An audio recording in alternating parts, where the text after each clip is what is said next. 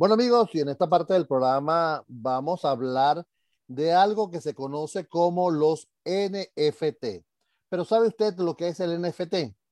Los NFT no son otra cosa que eh, digitales. Pero fíjense esto, en los museos del futuro los asistentes harán cola para observar memes, pero el pasado 18 de febrero el mercado del coleccionismo artístico digital vivió lo que se puede, lo que puede ser el momento fundacional cuando meme de, de Nyan Cat, el famoso gato volador que deja un rastro de arcoíris, fue vendido en internet con criptomonedas por un valor de 580 mil dólares. Es sorprendente, este sorprendente récord fue posible gracias a los llamados tokens no fungibles o NFT por sus siglas en inglés, activos digitales que están transformando rápidamente el mercado artístico.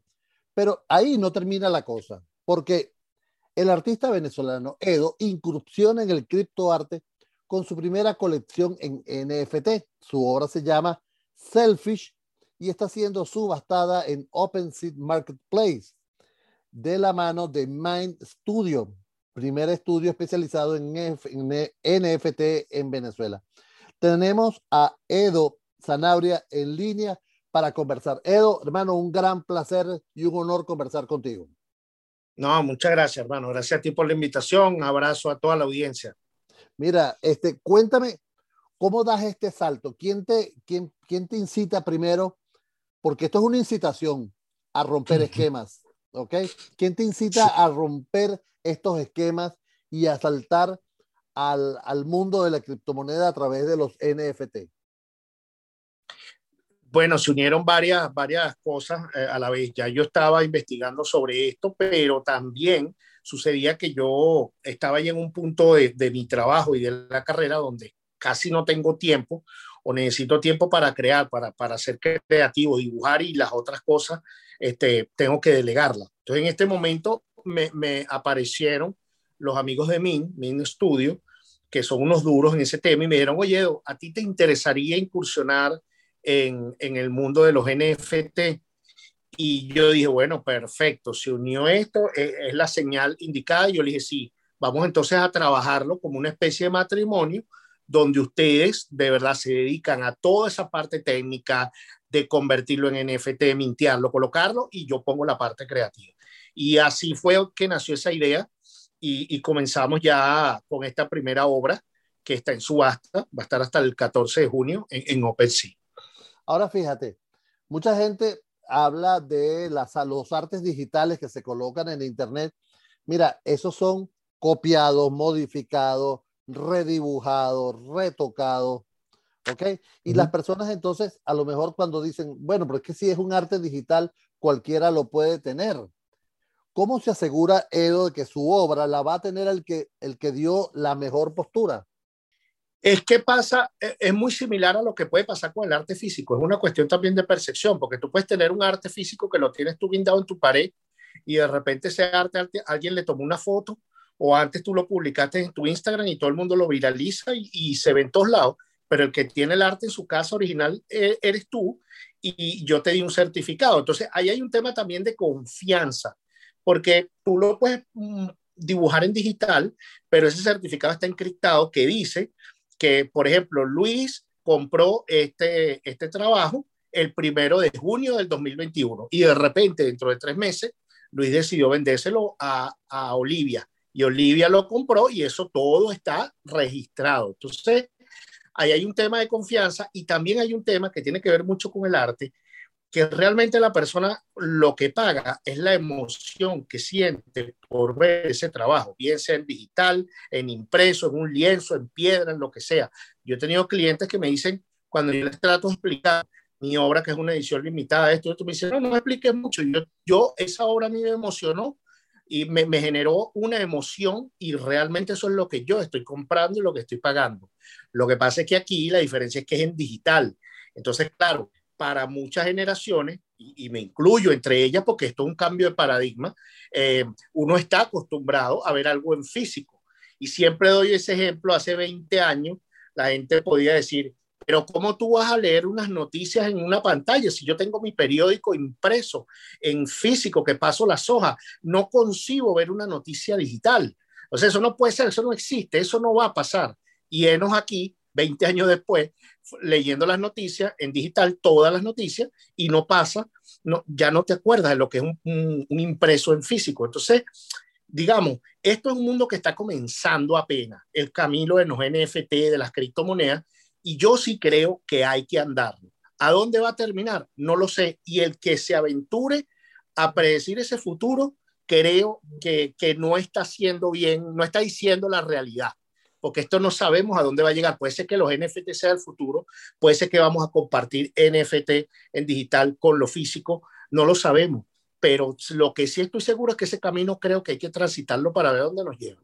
Ahora, lo interesante de los NFT, Edo, es que mm, lo puedes dividir, lo puedes dividir eh, hasta en, en, un millón de partes, ¿no? Y puedes vender una partecita de ese arte digital. Y ese arte digital eh, me pertenece a mí en una pequeña porción porque yo me puse de acuerdo con todas estas personas, ¿no? Eso es lo interesante de esto. Claro, e inclusive tú puedes ofrecer hasta, o sea, en mi caso, es primera vez que estoy, eh, estoy incursionando eh, en una obra, un GIF animado. Tiene ese selfish para las personas que están escuchando y no lo pueden ver. Son unos villanos que están en una posición tomándose una foto en un, en un espejo, frente a un espejo, como cuando tú te tomas una foto frente a un espejo con tu celular y esa, ese reflejo sale y entra de forma animada. Esa es primera vez que yo hago un GIF. Entonces, esa es una manera. La otra manera, como tú dices, tú la puedes dividir en muchas partes y la persona dice, mira, yo tengo la número uno, yo tengo la parte dos, yo tengo la parte tres, inclusive hasta un tweet. Alguien puede escribir un tweet, como hizo este, eh, uno de los fundadores de, de Twitter, y se vendió como por dos millones de dólares. Y aquí es bueno acotar, porque también la gente, o sea, esto pasa igual que el mundo real. El hecho de que un artista haya vendido una obra en digital o en físico en 300 mil dólares, 5 millones, no es, no, no, te va, no te indica que lo que tú vas a hacer mañana, un lunes, vas a montar un token o un NFT o lo que sea y te vas a ganar 3 millones de dólares al otro día. Eso no funciona así. Esos son caminos que se tienen que andar. Y eso aplica al mundo digital y aplica al mundo, vamos a llamarlo real, por decirlo así. ¿Entiendes? Entonces, por eso insisto en que hay que transitar ese camino, a ver dónde nos lleva. Y, creo que también se trata un tema de confianza, porque la persona dice, sí, yo no tengo inconveniente en que ese GIF lo vea todo el mundo o que la gente lo comparta, pero yo tengo el original. ¿Y cómo es el original? Bueno, porque yo tengo el certificado encriptado. Oye, pero es una locura. Bueno, es una locura para ti, pero para mí es perfectamente normal eso es mío. Y si alguien me lo quiere comprar, yo se lo vendo en el precio que decida y yo ese certificado pasa ahora a otra persona. E, eso las generaciones, estas generaciones de 20, 25 años lo tienen clarísimo y para ellos es perfectamente normal.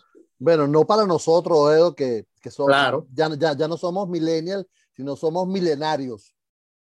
Exactamente, exactamente.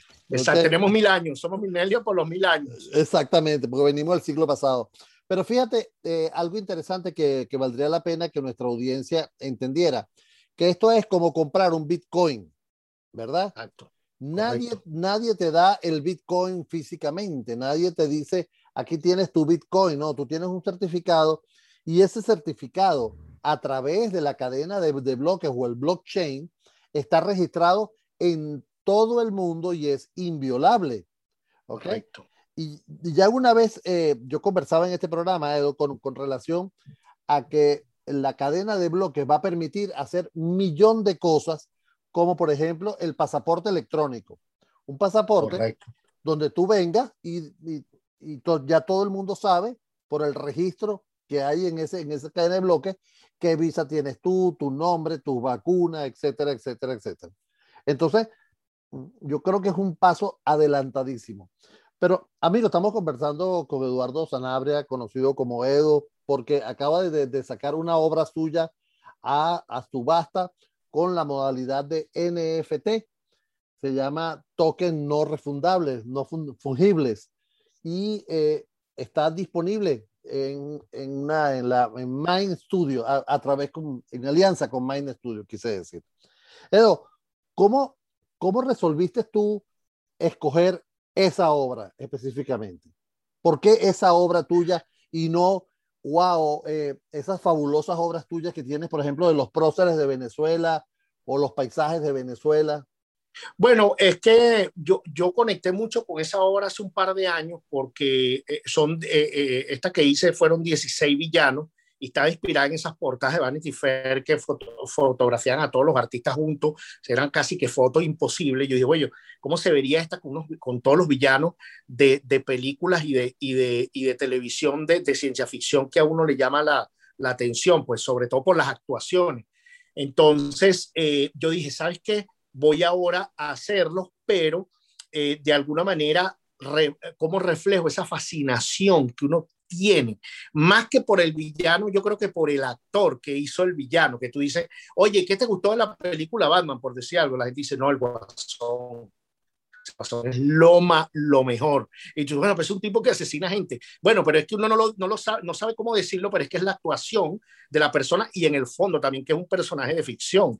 Y esos personajes por lo general tienen mucho en común que son ególatras. Entonces son egoístas, lo que le importa son ellos. Entonces yo dije, bueno, ¿qué, qué mejor manera de reflejarlo que cuando tú te tomas un selfie eh, eh, en un espejo, porque además ese es un acto de verdad, de, eh, tú sabes, de, de, de uno no lo diga. De claro, que tú dices, bueno, déjame ver cómo me veo yo aquí y además lo comparto, pero es que a mí lo que me importa es cómo yo me veo, no me importa más nada. Entonces, y además tienes también el, el, el, el, discurso de que cuando tú lo ves, puedes verte reflejado tú ahí, en que tú dices, bueno, a lo mejor yo no sé qué fascinación tengo yo con este personaje que me veo reflejado en él, que, claro. que yo no lo voy a hacer en la, en la, vida real, pero como es ficción, me veo reflejado. Entonces, claro, todo ese discurso lo aplicamos y la gente de mí también me dijo, oye, sería bueno, vamos a meterle animación para que por lo menos eh, tenga algo dinámico. Entonces lo convertimos en un GIF.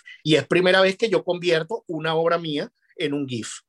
Wow, no, no, no, es que está, está interesantísimo. Yo estuve disfrutándolo hace un rato para, antes de conversar contigo y de, de verdad que fue, de, de, me transportó a cada una de, de esas películas. Cuéntanos, para, para, chismear, porque si estamos hablando así de farándula, ¿Cómo va la subasta? No, ahorita, hasta ahora no han hecho ninguna subasta. Ah, se ha metido bastante gente a verlo eh, y no, no han hecho hasta ahora nada. Va a estar un mes. Vamos a ver qué pasa. Inclusive nosotros estamos ofreciendo este, una obra en físico, el que se la lleve, porque es que el detalle es que esta obra es única. Nosotros vamos después, estamos planeando cada uno sacarlos por separado y hacer una edición de repente, no sé, de 50 de cada uno y ofrecerlo pero esta es la única donde están todos ellos juntos y lo estamos haciendo en modo subasta. A ver quién ofrece más, quién ofrece menos. Es como te digo, es un trabajo, o sea, a mí lo que me fascina esto, yo lo comparo mucho con las ferias de arte, donde cuando uno va, yo, yo he ido a ferias de arte en Seúl, en Shanghai, en todos esos sitios, y tú vas como desde cero, pero aprendes a que va el participar en esa feria va más allá de si vendes o no es ver cómo la gente se interesa en tu trabajo, es entender que esto es un camino que lleva mucho tiempo, que e inclusive a mí me ha pasado con clientes que me llaman después de cinco meses, mira la obra que yo vi por allá, ah, oye, decidí ahora que la voy a comprar. Entonces, lo mismo puede pasar aquí y yo te aseguro que pudiera pasar que un día antes que termine la subasta, porque es que pasa en el mundo real, oye, perdí la obra. Hermano, pero tuvo un mes ahí para subastar y el tipo dice, pero concha, le perdí, porque a mí me escriben, mira, la obra que tú tenías del Ávila tal. Oye, hermano, eso ya se agotó. Conchale, pero es que yo aquella vez no decidí. Bueno, eso es lo que pasa. Entonces vas aprendiendo que eso funciona de esa manera, ¿no? Oye, interesantísimo. Vamos entonces, vamos a hacerle promoción, Edo, porque aquí una claro. mano una mano lava la otra y las dos lavan la cara. Entonces, ¿dónde se puede ver Así esta es. obra? ¿Dónde, cómo podemos hacer para ofertar? ¿Cómo podemos hacer para hacernos de una obra tan importante como la tuya? Mira, aquí pues, eh, eso en mi Instagram, arroba de ilustrado, tengo un link a, a, por este mes, lo tengo ahí en, en, mi bio para que la gente tenga acceso directo a, a Bing Studio y después a OpenSea. Eh, OpenSea es como un Amazon donde la gente ofrece donde todos los artistas ofrecen su, su trabajo, pues uno de los marketplaces más grandes que hay. Y yo te diría que esto, esto uno no sabe a dónde nos va a llevar y esta obra tú la puedes subastar, eh, la puedes ofertar en un precio y tú no sabes en dos meses o en tres meses qué puede pasar. A lo mejor se queda igual, pero y si sube, todo, todo es una cuestión. Yo, yo como artista te digo, lo ideal, lo ideal para un artista es que tú te emociones con su obra primero. Eso es lo ideal, eso es lo primero. Y que después, llegue, que le llegue, bueno, que pues, le... Claro, que tú digas, oye, esto a mí me emocionó, esto a mí no me había pasado con otro trabajo y por eso yo lo quiero. Pero también en el fondo hay gente que dice, bueno, sí, a mí me emocionó, pero también a mí me gustaría que ese valor, por lo menos, si no se mantiene, que suba un poquito, para yo tener también algo que valga, ¿no? Porque, y ese valor lo da el trabajo del artista. Entonces tú vas entendiendo y tú dices, bueno, si este artista sigue trabajando, si es un artista serio, va haciendo exposiciones, va trabajando ahora, está haciendo una cosa con museo, todo, ah, bueno, entonces yo sé que este trabajo va a seguir eh, en alza, ¿no? Entonces eso pasa también. Claro.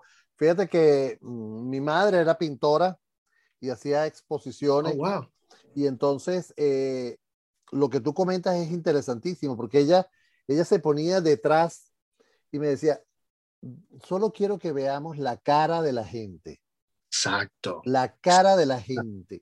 Y entonces cuando ella, ella, yo, yo recuerdo que había, ella había hecho un cuadro de los esteros de Camaguán.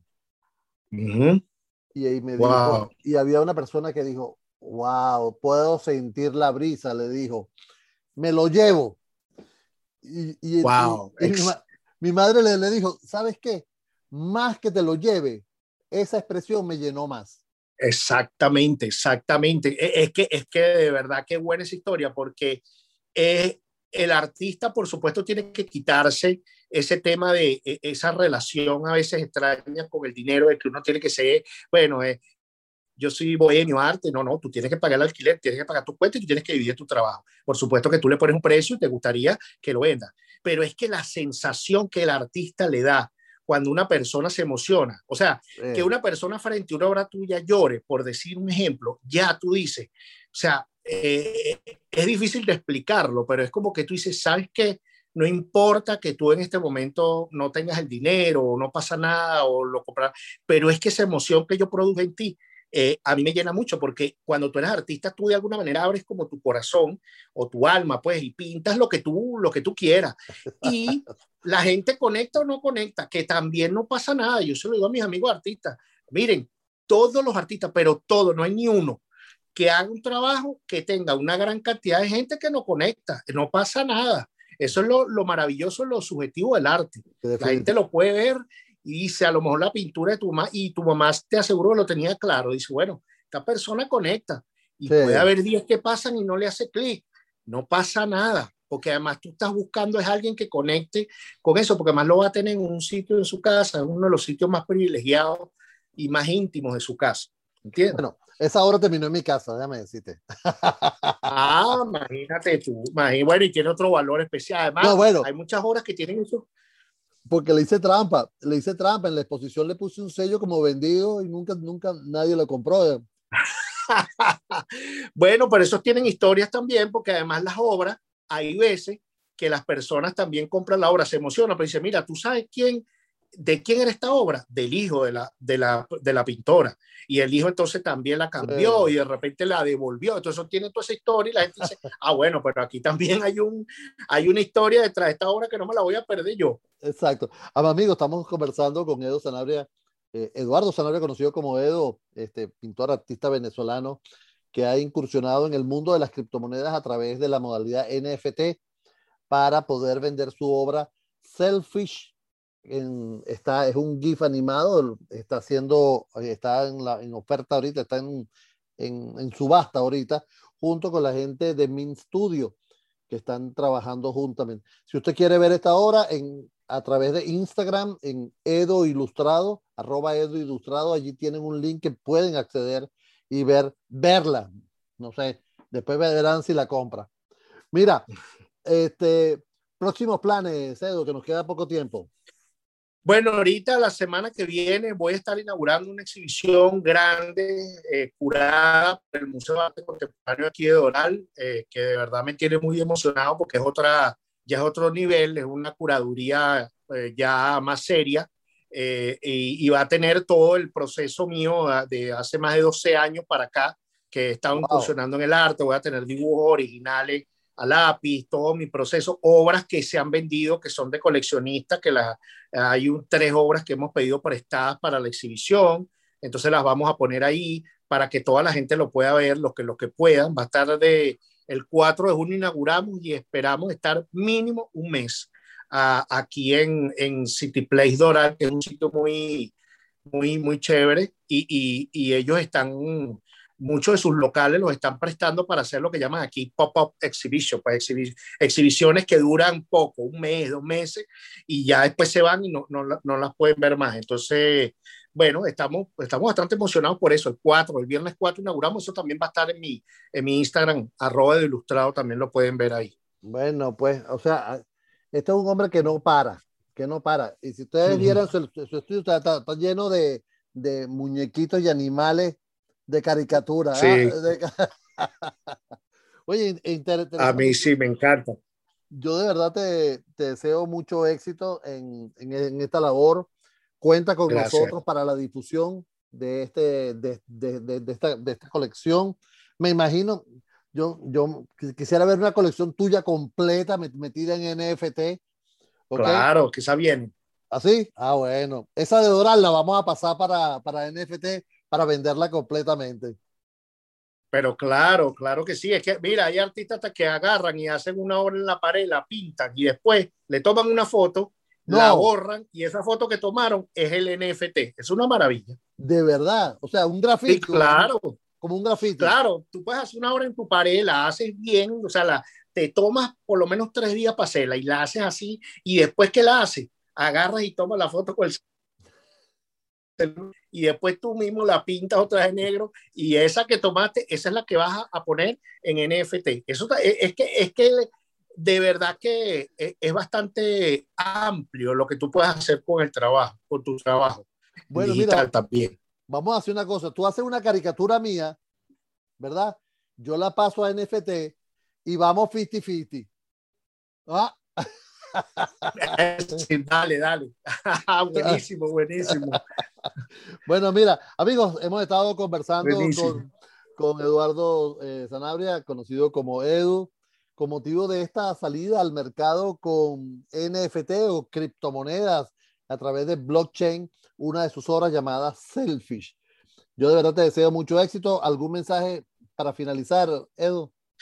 No, gracias a ti esto y lo que digo, estos son mundos que creo que hay que transitar, lo insisto mucho, hay que transitarlos, no se pongan a pensar que si me va a ir bien, me va a ir mal, me va a ir regular, no, vamos a transitarlo y la mejor manera de saber cómo te va a ir es yéndote por ese camino y, y de verdad que eso también te permite salir un poco de tu zona de confort y experimentar nuevas rutas, ¿no? Y nada, los invito a que me sigan a, en arroba ilustrado, en el Instagram, y ahí van a ver todos los pasos que vamos, que vamos a estar dando en estos mundos. Además, disfruta de las, de las obras que coloca porque de verdad hay que meterle a veces cerebro, tú sabes, pensarlas un poquito porque tú, tú le das ahí una vueltica ahí medio, como que parece, como que no parece, pero al, al final Va, va el mensaje. Gracias, Edo, por este tiempo, hermano. Gracias a ti. Un abrazo.